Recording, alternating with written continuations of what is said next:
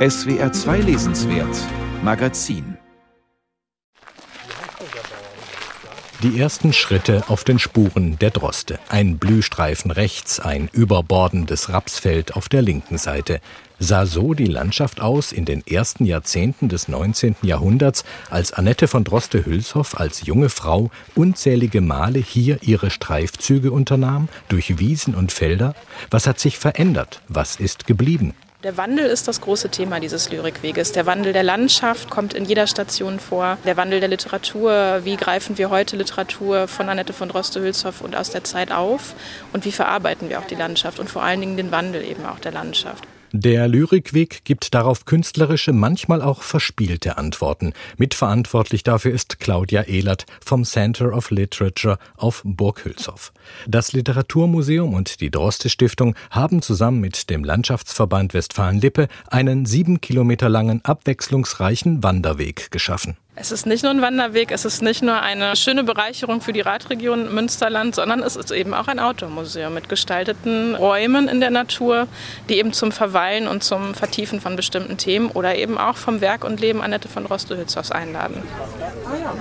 20 Infostationen geben Auskunft. Stahlstelen bieten Sicht- und Haltepunkte. Jede Station setzt Akzente.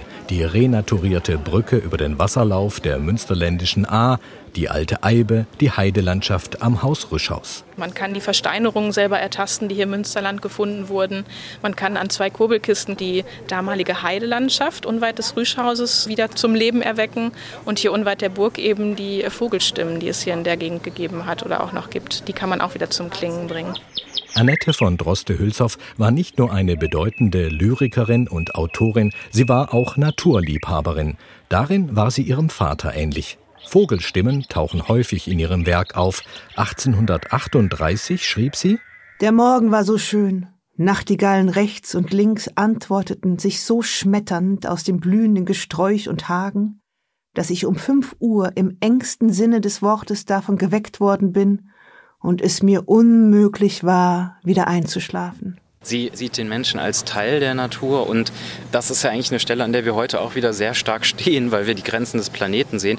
Droste hat die in vielen Texten auch schon vorausgesagt und darauf aufzubauen und eben diese Sprache, die sie dafür findet, für uns heute vielleicht wieder neu zu finden. Das wäre eigentlich toll, wenn das gelingen würde.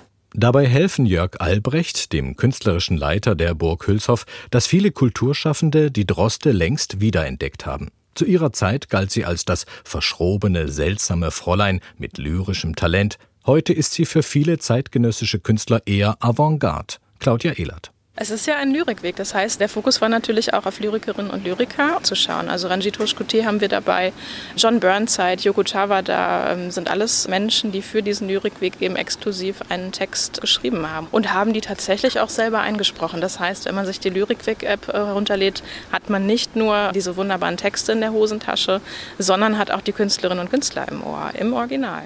Mehr als 50 internationale Künstlerinnen und Künstler haben mitgemacht. Unter ihnen auch die bekannte Kinderbuchautorin Cornelia Funke, die 2015 noch mit dem Droste-Preis geehrt wurde. Sie hat exklusiv für den Lyrikweg zusammen mit einer Illustratorin ein Kinderbuch verfasst. Annette Querkus und die wilden Worte.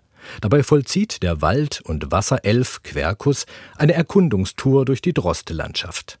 Der Droste hätte es vermutlich gefallen, meint Jochen Griewatsch, bis vor kurzem Leiter der Droste Forschungsstelle in Münster und Ideengeber des Weges. Mit dem Gesamtprojekt ist er jedenfalls mehr als zufrieden.